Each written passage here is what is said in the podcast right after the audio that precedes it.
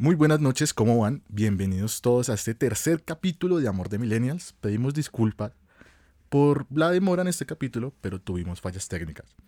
El día de hoy vamos a contar una historia, no sé cómo llamarla, es extraña, porque implica el saber tener una relación a distancia. Entonces, empecemos con este tercer capítulo. Momentito, no cuelguen. ¿Aló? Los millennials o la generación X. Una generación nacida entre los 80 y los 90. ¿Somos tan viejos? Personas multitareas, nativos digitales, mayormente educados que otras generaciones, consumistas, menos conformistas, sociables. Los odio a todos. Pero una generación que dicen que no se enamora. Oh, mi pequeña dorada, esto es amor a primera vista, ¿no es así? ¿No? Por esto vamos a contarles que esto no es como lo pintan. La base de datos de virus ha sido actualizada. Bienvenidos a Amor de Millennials. Oye, tranquilo, viejo. Porque aunque no lo crean, nosotros también nos enamoramos.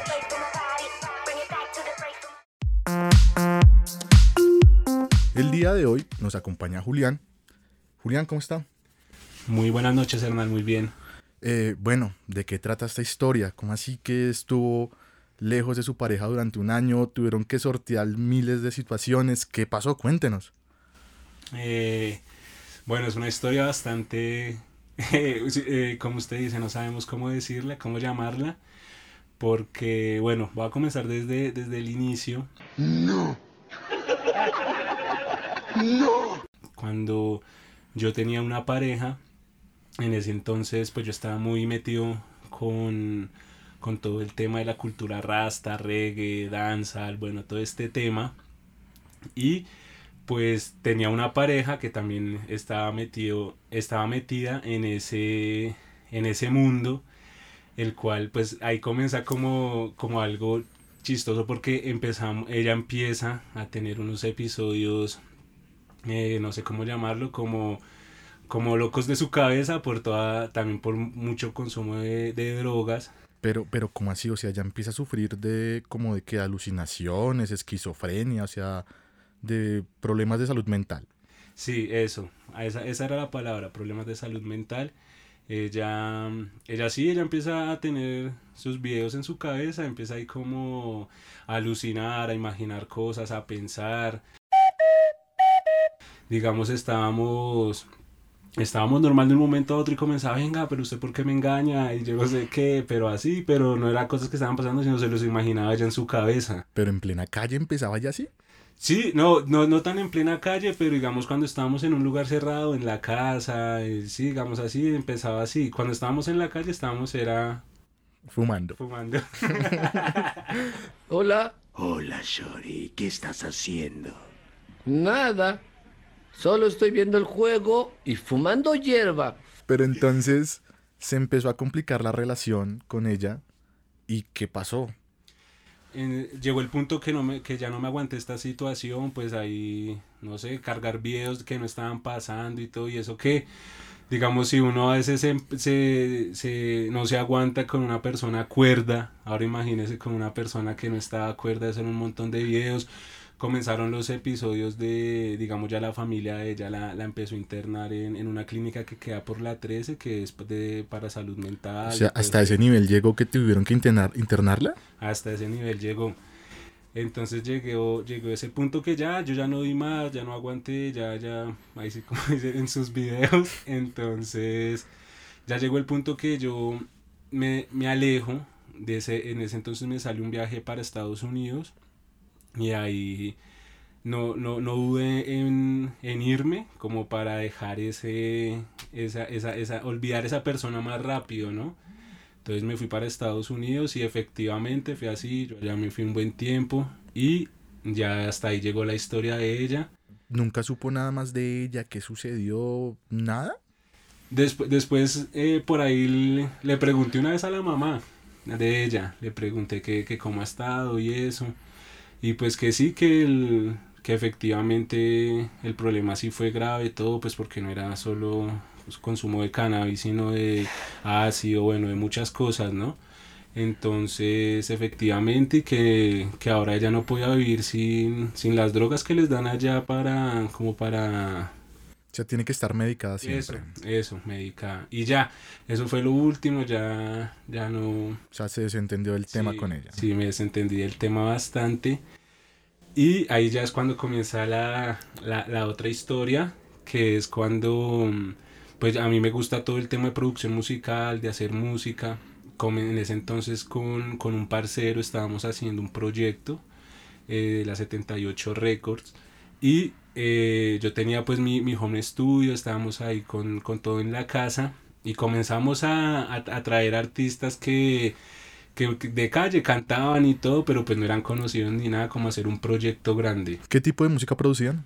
Nosotros hacíamos hip hop, danza, reggae, más que todo al- a- pa- para el estilo urbano. Dinero, el dinero es dinero, el dinero es dinero, el dinero es dinero, el dinero es dinero, aprende algo dinero. Ok, mucho ritmo urbano. Sí. Listo, y entonces, ¿qué pasó? Empezaron a producir. empezamos a producir, ahí salió un colectivo bastante grande, bastante chévere, empezaron a llegar personas, grafiteros, bailarines, eh, cantantes, bueno, se empezó a hacer, empezamos a hacer fiestas, yo también soy DJ, entonces empezamos a hacer fiestas, todo, entonces empezó un empezó un, un proyecto, un sueño que se empezaba a hacer realidad con el parcero, ¿no? Entonces, en, en ese entonces estábamos haciendo una fiesta donde solo iba- la- las representantes iban a ser las chicas. Entonces las cantantes iban a ser chicas, iba a haber eh, bailarinas de danza, todo, todo una fiesta solo dedicada a las mujeres. Ujú. Y ahí pues empecé a contactar por Facebook, todo, chicas, todo que, que, que se animaran. Y pues obviamente si ya quedaban y gustaban ahí en el colectivo y todo, empezaban a quedar para uno empezar a grabar y todo con las chicas. Ahí es cuando conozco a, a mi mujer actual, pero donde comienza una historia larga porque por un, por, por un clic de Facebook se, se desata una historia gigante que, que es lo que vengo a contar el día de hoy. Listo, pero entonces, con un clic de Facebook se empezaron a relacionar, pero que fue amor a primera vista. ¿Cómo fue esto?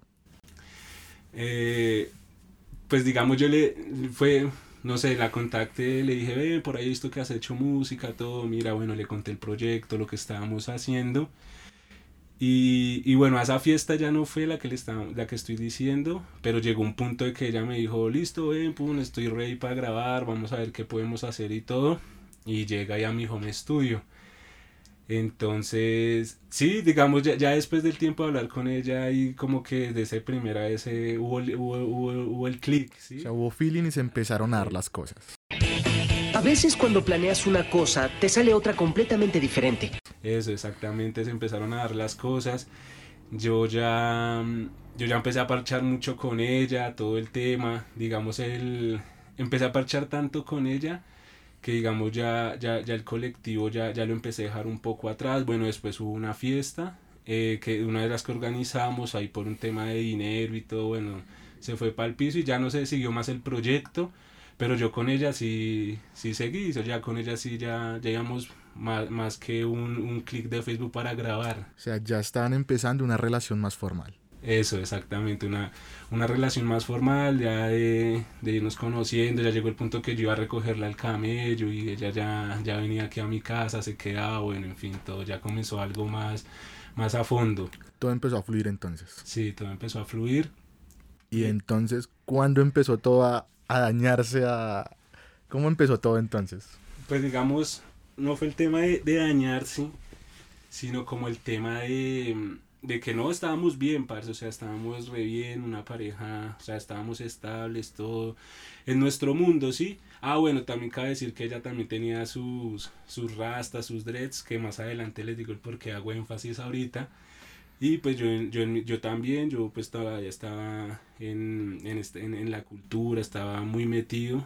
Y eh, bueno, pasaron años, como dos, tres años pasaron y ya, ya llegó el punto que yo ya estaba muy metido en todo el mundo de las drogas, eh, no solo cannabis, sino pues varias cosas. O sea, de todo un poco. Me llamo Otto y me encanta todo lo que maré. de, to- de todo un poco. Entonces, entonces ya llegó el punto de que yo ya, yo, yo ya estaba dependiendo mucho de ello, ¿no? Entonces ya llega un punto en que, bueno, ella, eh, no- nos, nos enteramos que ella queda embarazada y ella cuando queda embarazada, yo le digo a mi familia, pues es que yo comencé con esto desde muy joven, 13, 14 años tenía cuando empecé a dar lora que llaman. Y, y ya llegué a un punto que yo ya le dije a mi familia como no, ya no aguanto más, pasa esto, eh, ella está embarazada, entonces, entonces ahí mi familia dice, listo, lo vamos a ayudar. Pero digamos, cuando usted dice hablé con mi familia, fue, le contó el cuento de las drogas, le contó el cuento de que estaba con ella y que estaba embarazada. ¿Cuál fue la reacción de ellos? No, pues lo de las drogas ellos ya lo sabían hace mucho, sino, o sea, ellos ya, ya estaban enterados de todo. Eh, cuando fui a hablar con mi familia les dije que pues ella estaba embarazada y que necesitaba ayuda, que les dije, siento el punto que no lo puedo controlar ya si no, si no estoy en este estado, ¿sí? Entonces ahí es donde mi familia me dice, listo Julián, lo vamos a ayudar. ¿Y cuál fue la ayuda de ellos? ¿Qué pasó? Entonces ahí la ayuda fue que me, me dijeron, bueno, vamos donde un psicólogo, eh, pues, eh, en una casa en, en, en las ferias. Y me fui para allá, yo bueno, un psicólogo, vamos a comenzar poco a poco a ver qué, qué va a ser la ayuda. O sea, usted fue súper confiado de que vamos a ver qué es lo que va a suceder, cómo me quieren ayudar ellos a mí. Eso, digamos, yo iba con la mentalidad de hablar con un psicólogo, de contarle mi historia, de todo, de que porque quería ayuda, bueno, todo este tema, ¿no? Cuando yo llego allá, efectivamente, mi padre y mi madre entran primero y yo ahí esperando en la sala de espera un tiempo, pero por ahí una hora. Y eh, cuando baja mi mamá llorando, parece mi mamá llorando y yo, eh, ¿qué pasó? Y el- ahí es cuando mi mamá llega y me abraza así fuerte y se despide. Ahorita ya nos vemos, hijo, yo no sé qué. Y yo, bueno, listo. Hágale que sigue usted. Y cuando subo, entonces digamos están como unas oficinas, hay una puerta. Uno entra a esa puerta, lo suben a un segundo piso y camarotes, todo, y como unos 20 pintos esperándome. Y yo como ve, ¿qué pasó acá? Toda esta gente que hace rodeándome. Cuando es que me dicen, no, que, que desde este momento que ha internado. O sea, prácticamente lo secuestraron. Prácticamente me secuestraron siendo mayor de edad. O sea, la ayuda fue como, ah, ¿quiere ayuda? Encerrado pues. ¡Sáquenme de aquí! ¡Tenemos que salir de aquí! ¡Ayúdenme! Y entonces yo no sabía y la ley colombiana dice que mm, los papás tienen, digamos, criterio en uno hasta los 23 años. En ese entonces yo pues no, no, ten- no tenía todavía esa edad. Eso es un dato interesante para quienes nos escuchan. Entonces estaba rodeado como pues por 20 personas. Entonces pues obviamente eran bastante. Yo mido casi los 1,92 y pues mi contextura es grande. Entonces claro, eso, eso es mucha gente la que había y yo, "Ve, pero ¿qué pasa acá? Cuando ya llega un man y me dice, no, eh, desde este momento que ha internado y, y yo no, claro, obviamente yo me arrebaté, yo, ¿cómo así? ¿Cómo así que internado? ¿Cómo así? Y pues las, los 20 pintos ahí era porque pues me tenían que tener y no dejarme salir, Lo tenían que controlar como Sí. fuera. Ajá. Entonces, eh, comienzo ahí yo a, a batallar por mi salida, por todo. Eh, en ese entonces en mi mente estaba, estaba, ella estaba embarazada como novia, ahora que de hecho ella, era, fue un miércoles y ella me estaba esperando en, en Diver Plaza para ir a vernos una película de miércoles económico, ¿sí? Entonces ella que ella después con el tiempo me contó que, que ella se quedó ahí como en, en el, en, ahí en la afuera del cine como y este man no llegó. Han pasado 84 años. ¿Qué Claro pasó? que nunca llegó, ¿qué le pasó? Eso está raro. Ajá. Entonces, el, entonces digamos ahí, bueno, comienzo yo a, a batallar todo y pues no, imposible, ya por más grande que sea, 20, 20 manes encima de uno, pues nada que hacer, ¿no? Entonces ahí ya me dicen, yo ya me calmo, ya empiezo como a asimilar, como bueno, ta, yo pedí la ayuda, pero pues no me esperaba esto, pero bueno, para adelante porque ya estamos acá. Porque yo creo que literal es como si o no lo metieran a una cárcel, ¿no? Prácticamente fue, eh, yo estuve, yo estuve allá metido en Narcóticos Anónimos un año, en un internado de Narcóticos Anónimos y un año sin ver el sol ni la luna, o sea, en una casa en las ferias, o sea, eso era algo, eso era una cárcel, pues no, era un internado, pero sí, pues, algo similar a, a la cárcel, este, eh, digamos como el nivel de, de restricciones, de, de- de lo que le exigen a uno adentro. Es algo muy, muy similar, pero pues no con delincuentes, sino con, con consumidores. Digamos, ahí me surge una duda. ¿Y su papá qué? ¿No le dijo nada en el momento? ¿O él como que lo vio entrar o nada de nada? Nada, nada, nada. Ellos nada, porque ellos, sabía que, ellos sabían que si me decían, pues obviamente nadie se va a meter allá a la, boca del lobo, ¿no? Entonces, nada, o sea, nada, ya, ya, bueno, yo entro y ya, y ya me calman todo, me dan hasta una, una agüita con, con valeriana y yo no sé qué para dormirme porque, para, como para calmarlo a uno. Entonces, bueno, yo me tomo eso, yo bueno, ya para adelante y listo. Y no, eso fue despertarse. O sea, digamos, bueno, uno se acostó y después le, le- yo llegué como a las 7 de la noche más o menos allá. Y ya levantarse al otro día y estar con, en, un, en un cuarto como con siete personas, camarotes, así todos. Ahí me surge una pregunta. Y digamos, más adelante, o sea, vayamos al futuro, ¿nunca le preguntó a sus papás por qué lo hicieron de esa manera? Eh, vea que yo no, no, pues digamos, no sé, directamente yo no les he preguntado, pero ellos sí han votado sus comentarios. Ellos me dicen es que, es que cuando usted nos dio el alertazo, nosotros ese, eso ya lo veíamos hace rato y usted ya cuando dio el alertazo fue como el, como el, el punto de ellos que dicen vamos a internar a este man porque pues si ya pide el alertazo el propio es porque está pasando algo, ¿no? O sea, ya lo venían pensando ellos también hace rato. Sí, yo creo que sí, ya lo venían pensando, sino que como siempre he sido muy independiente, muy... Soy un adulto independiente. Con gustos. Bien de mente. muy en lo mío, digamos, pues ya lo que les digo, desde, desde pequeño siempre estuve en mi mundo, en, en mis cosas, entonces como que me imagino que ellos, apenas yo les dije que estaba necesitando ayuda, más que todo a mi padre, que estaba necesitando ayuda y fue como el papayazo para, para, para lo del internado. Entonces, bueno, entonces vuelvo ahí. O sea, retomemos. Entonces llegamos, 7 de la noche, queda usted ahí. Y cómo es despertarse en la mañana siguiente, ya encerrado, como dice, re- repleto de camarotes, gente desconocida. ¿Cómo es esto? ¿Dónde estoy? ¿Qué año es? ¿La Roca es presidente? Entonces gente desconocida. Y el, entonces a uno ahí me dicen, apenas me desperté. Entonces digamos uno, es cinco y media de la mañana, todo el mundo despierto. Eso suena una, una alarma, comienzan así reglas, pura, o sea, uno viene, uno, uno venía de un mundo sin reglas y llegar a, a toparse de un momento a otro con mundo de reglas es algo muy fuerte. O sea, como cual ejército levántese 5 de la mañana a, listo, a trabajar. hacer, hacer ejercicio. Comenzábamos 5 y media de la mañana a hacer ejercicio una hora, después a, a bañarse y uno tenía que durar en el baño dos minutos. Le daban a uno para durar en el baño. Entonces, digamos, en dos minutos uno entrar, bañarse y pum, salir de una. Si uno duraba más de dos minutos, empezaban ahí los castigos como como digamos, ah, usted duró más de dos minutos, entonces dura tanto tiempo lavando losa, dura tanto tiempo haciendo aseo, bueno, ahí comienzan un, un pocotón de reglas. Y me acuerdo que a uno, a uno de inicio lo dejan como con, con un compañero que ya lleva mucho tiempo y ya casi va a salir de eso. O sea, como una especie de padrino. Es una especie de padrino. Y ahí llegan y, y el man me dijo algo que me quedó en la cabeza.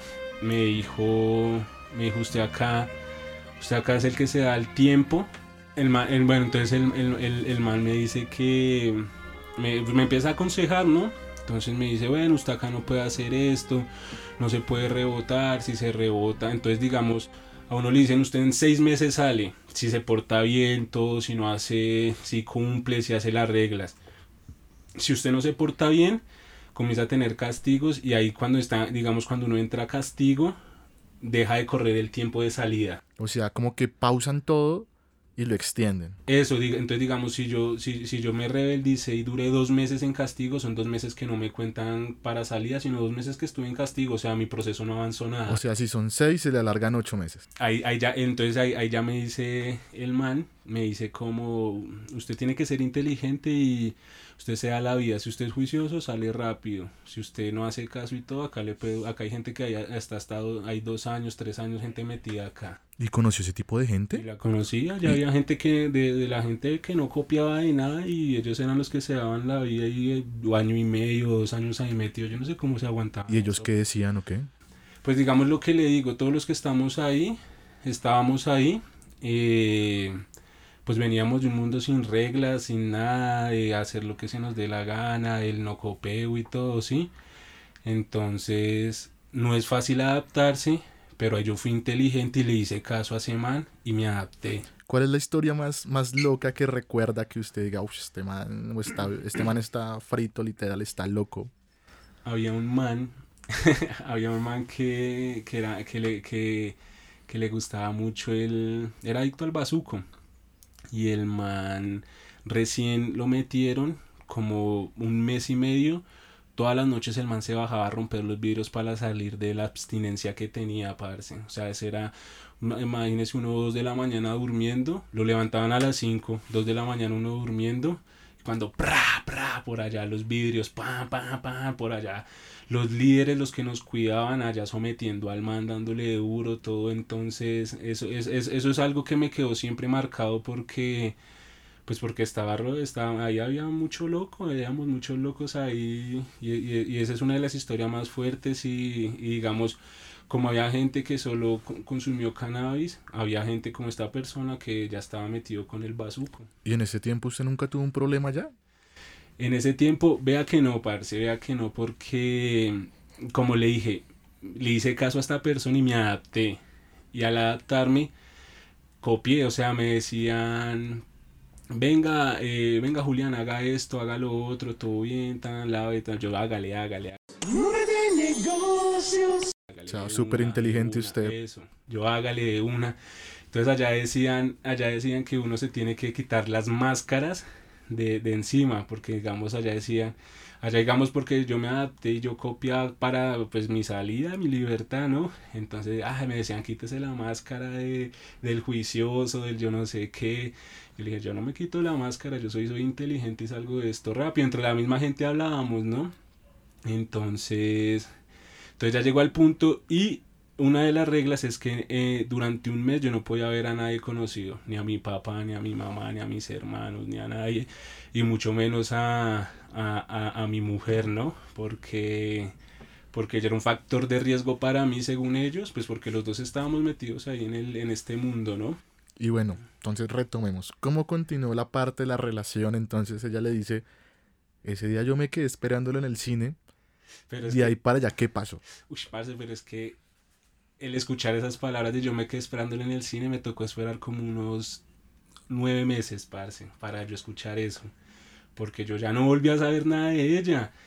Eh, pues, ay, mamá es mamá y mi mamá sí me llevaba las razones y todo de ella sabiendo que no lo podía hacer, ¿no? Y ella, porque ella me veía muy afectado por todo el tema, ella estaba embarazada, todo el tema, yo lo del embarazo, las primeras ecografías, todo eso lo recibí allá, allá privado de libertad, parce. Y sin saber de ella, sin hablar de ella. Solo me decían, hoy fue la ecografía, mírela, se las damos para que las guarde. ¿Y cuáles eran las razones de su mamá? ¿Qué le decía a su mamá? Yo le decía... No, yo le decía a mi madre, madre, ¿sabe qué? ¿Qué pasa con ella? Cuéntenme, todo bien. Mi papá sí, mi papá sí siempre ha sido muy mano rígida, entonces con él no se le podía preguntar nada, mientras tanto lo que vuelvo y repito, mamá es mamá y el amor de mamá es único y ella sí, ella sí veía como el sentimiento y sufrimiento de uno que ella sí, ella sí, no papito, ella está así, está ah, no se ha querido, digamos, para, para, para, para, digamos, ella poder verme, ella tenía que eh, dejar algo muy importante para ella en ese momento que eran los dreads, parce, las rastas. Entonces allá no la dejaban entrar si no se cortaba las rastas entonces, bueno, fue algo fuerte. Y mientras... y, y el, entonces fue algo fuerte.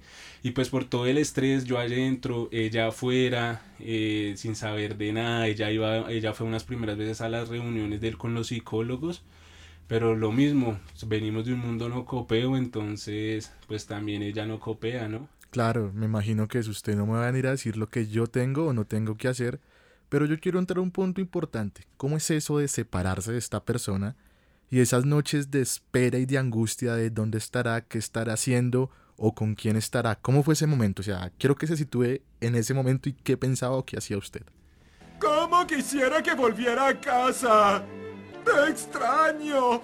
Eh, parce, el, cuando al principio, pues yo sabía que ella estaba embarazada, entonces teníamos un vínculo, ¿sí? Teníamos un vínculo que nos unía Y eh, obviamente, pues digamos, yo, yo, yo ya vivía con ella, entonces digamos, hoy, estoy, hoy dormí con ella, al otro día amanecí, me fui a trabajar, todo, y en la noche me encerraron. Entonces fue algo como, guau, ¿qué pasó acá? ¿Qué será ella? ¿Cómo estará? ¿Cómo estará el- cómo va el embarazo? No estoy ahí al lado de ella apoyándola, todo, porque desde el principio dijimos, vamos para adelante con el embarazo, ¿sí? Entonces fue algo como, como algo fuerte, como ya, ya no- en vez de despertarme con, con, con una mujer, con algo, me despertaba con siete, con siete drogadictos ahí, ahí, ahí, ahí metidos, parce, ¿sí? Entonces pues fue algo fuerte, obviamente allá, allá digamos así como uno se levantaba a las 5, uno a las 7 y media de la noche ya estaba durmiendo, parce. Entonces, entonces digamos a 7 y media a mí me dan hasta, bueno, uno no tiene ni reloj ni nada, uno no tiene noción del tiempo. Entonces yo creo que a mí me dan hasta las 12, una de la mañana ahí pensando, parce, que, que, que, que, que estará haciendo, qué estará pasando. Pero hay algo importante y es que teníamos el vínculo del embarazo, cosa que como que me tranquilizaba un poco porque yo dije, bueno, igual dijimos que íbamos para adelante, entonces ella va a estar ahí. O sea, usted sentía que ella iba a estar ahí apoyándolo siempre. Eso, ese era, ese era mi sentimiento, mi sentir. Y, y bueno, normal. Yo ya, ya, yo ahora mismo ya, ya después de tres, tres meses y medio, yo ya dije, "Ah, yo ya estoy acá, yo ya no puedo hacer nada. No, no, no es que, ah, bueno, ya vengo, sino, no, estoy ahí metido, ya no puedo hacer nada. Entonces ya empecé a enfocarme ahí adentro, para hacer las cosas bien para salir. Me empecé a enfocar, a enfocar, ya, ya era menos los pensamientos, digamos, hacia ella de todo el día, cómo estará la niña, tan, tan, la bebé, bueno, todo el tema, ¿no? Entonces ya me empecé a enfocar, a enfocar, a enfocar y ¡prum! llega, ah bueno, entonces se me había olvidado contarle, allá digamos uno comienza desde un nivel 0 y uno tiene que llegar al nivel 10 para que en el nivel 10 ahí ya le empiezan a dar unos salidas, eh, uno ya puede llamar a la familia con celular, bueno, toda la vaina, ¿no? Desde, desde abajo uno no puede hacer nada, o sea, sometido al 100%. Entonces, eh, yo ya empecé a avanzar, a avanzar en mi proceso. no- como les dije, siempre fui inteligente, nunca, nunca me rebeldicé. Entonces, avanzar, avanzar y pum, llega un punto de que estábamos ahí en una actividad y, y me llama mi psicóloga, uno ya tiene psicólogos, y me llama mi psicóloga y no, Julián, vamos que te tengo que decir algo, pero con, con, un, con un sentimiento como tristeza, como así, yo, "Eh, ¿qué habrá pasado? Esas son malas noticias. O sea, usted sintió que venía una mala noticia por parte de ella. Y entonces, ¿qué fue lo que pasó?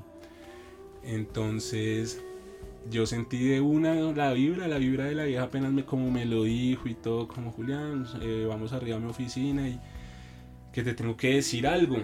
Y yo como, "Ah, ¿qué habrá pasado, parce? Y bueno, me subí y cuando me da la noticia de que eh, ella había perdido eh, la bebé, tuvo un aborto espontáneo, entonces ya las causas fueron pues el estrés de ella estar afuera sola con el embarazo, yo adentro sin saber de mí, entonces fue, fue el estrés y, y todo el tema que tuvo un aborto espontáneo. ¿Y eso a los cuántos meses fue? No, eso fue ya, ya como a los 5 o 6 meses, ella me dice que ella vio a la niña, o sea, ya vio a la niña ya formada. ¿En serio? Ella ya vio a la niña formada, o sea, ya cuando ella la llevaron para urgencias, eh, la niña, la niña salió, o sea, la niña ya estaba formada y todo, parce, entonces fue algo muy fuerte, pero eso yo me lo enteré ya mucho tiempo después que volví a saber de ella, ¿no? Y cuando la psicóloga le dice a usted eso, ¿cuál fue su reacción? ¿Qué pensó usted ahí?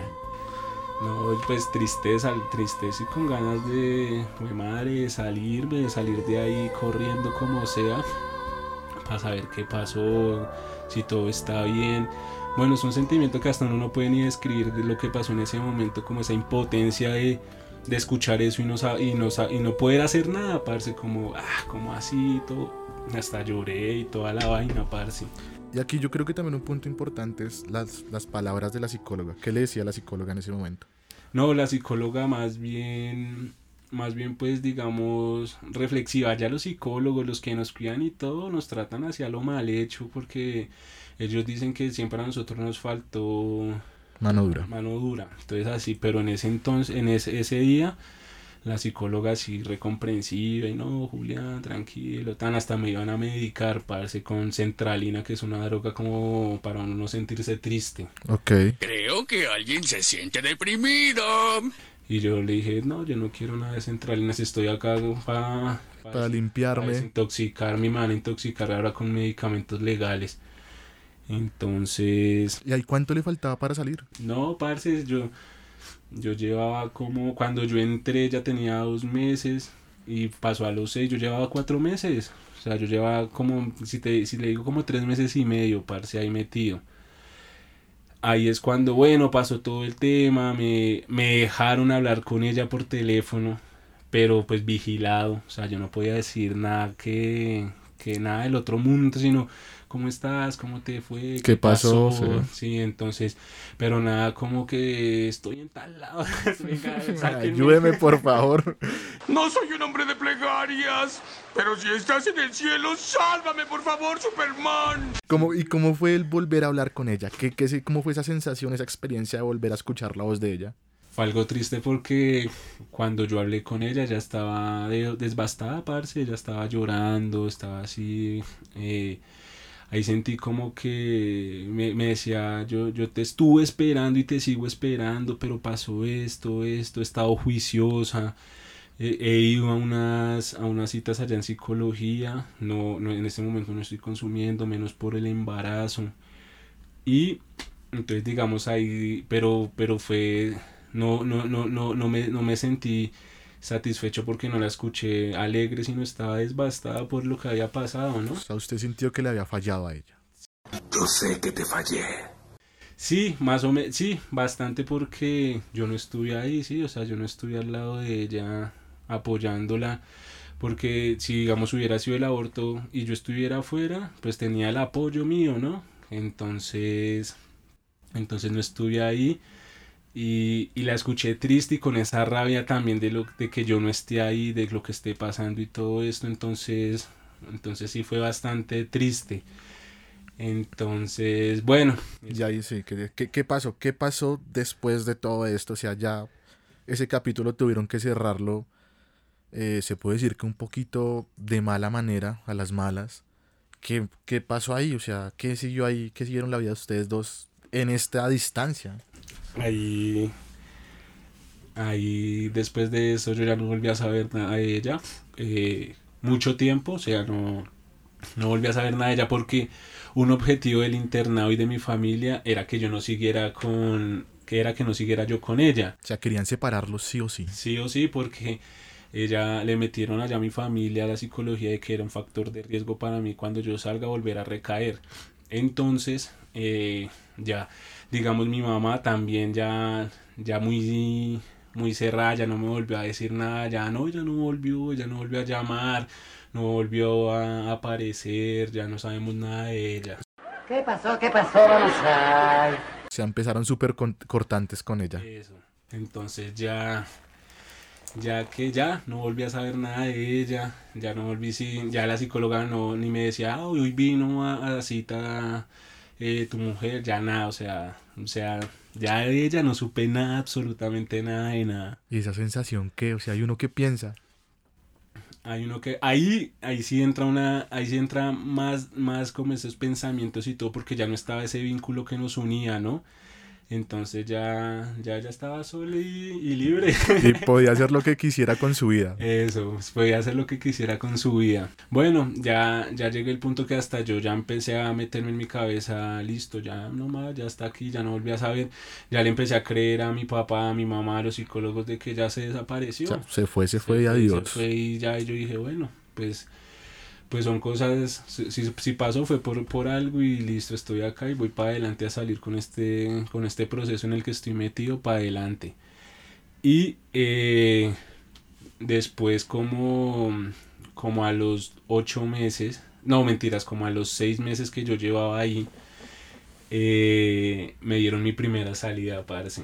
¿Y cómo fue eso? O sea, el retomar el volver al mundo real.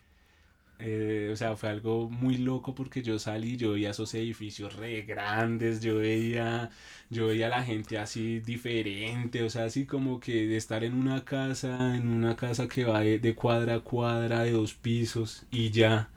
Entonces el, el salir, eso fue algo muy, sea, fue algo, fue algo muy, muy, muy loco para mí porque yo veía las casas, los edificios, era ahí en las ferias, apenas salimos de ahí hacia la 80, ver, ver carros, o sea, fue una sensación así como, wow, ¿qué es esto? O sea, se sentía en otro mundo. Sí, en otro mundo. Es bellísimo. Y eh, bueno, es, en, en, en, esa salida, a mí solo me, la primera salida solo dan tres horas de salida. Entonces en esa me, mi familia me invitó a comer ahí al titán, tan, tan, y bueno, volví encerrado de nuevo. Pero ya cada 15 días me empezaban a dar salidas. Salida. Entonces, eh, los siguientes 15 días, eh, yo volví a... Bueno, eh, cuando a mí ya me empiezan a dar salidas, como les conté al principio, uno va subiendo de niveles. Entonces yo ya tenía mi mando los celulares del de la fundación del internado y yo ya yo ya eh, monopolizaba las llamadas de los de los internos y todo. Les cobraba por llamar.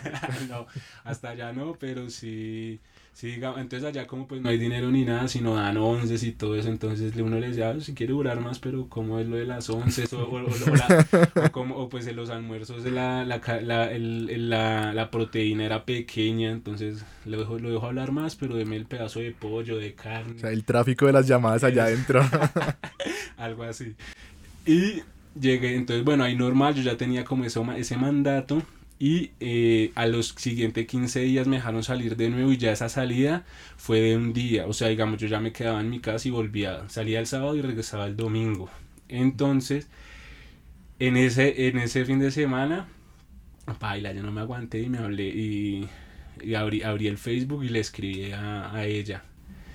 Le dije, estoy afuera, estoy acá, ¿cómo estás? ¿Qué ha pasado? Todo.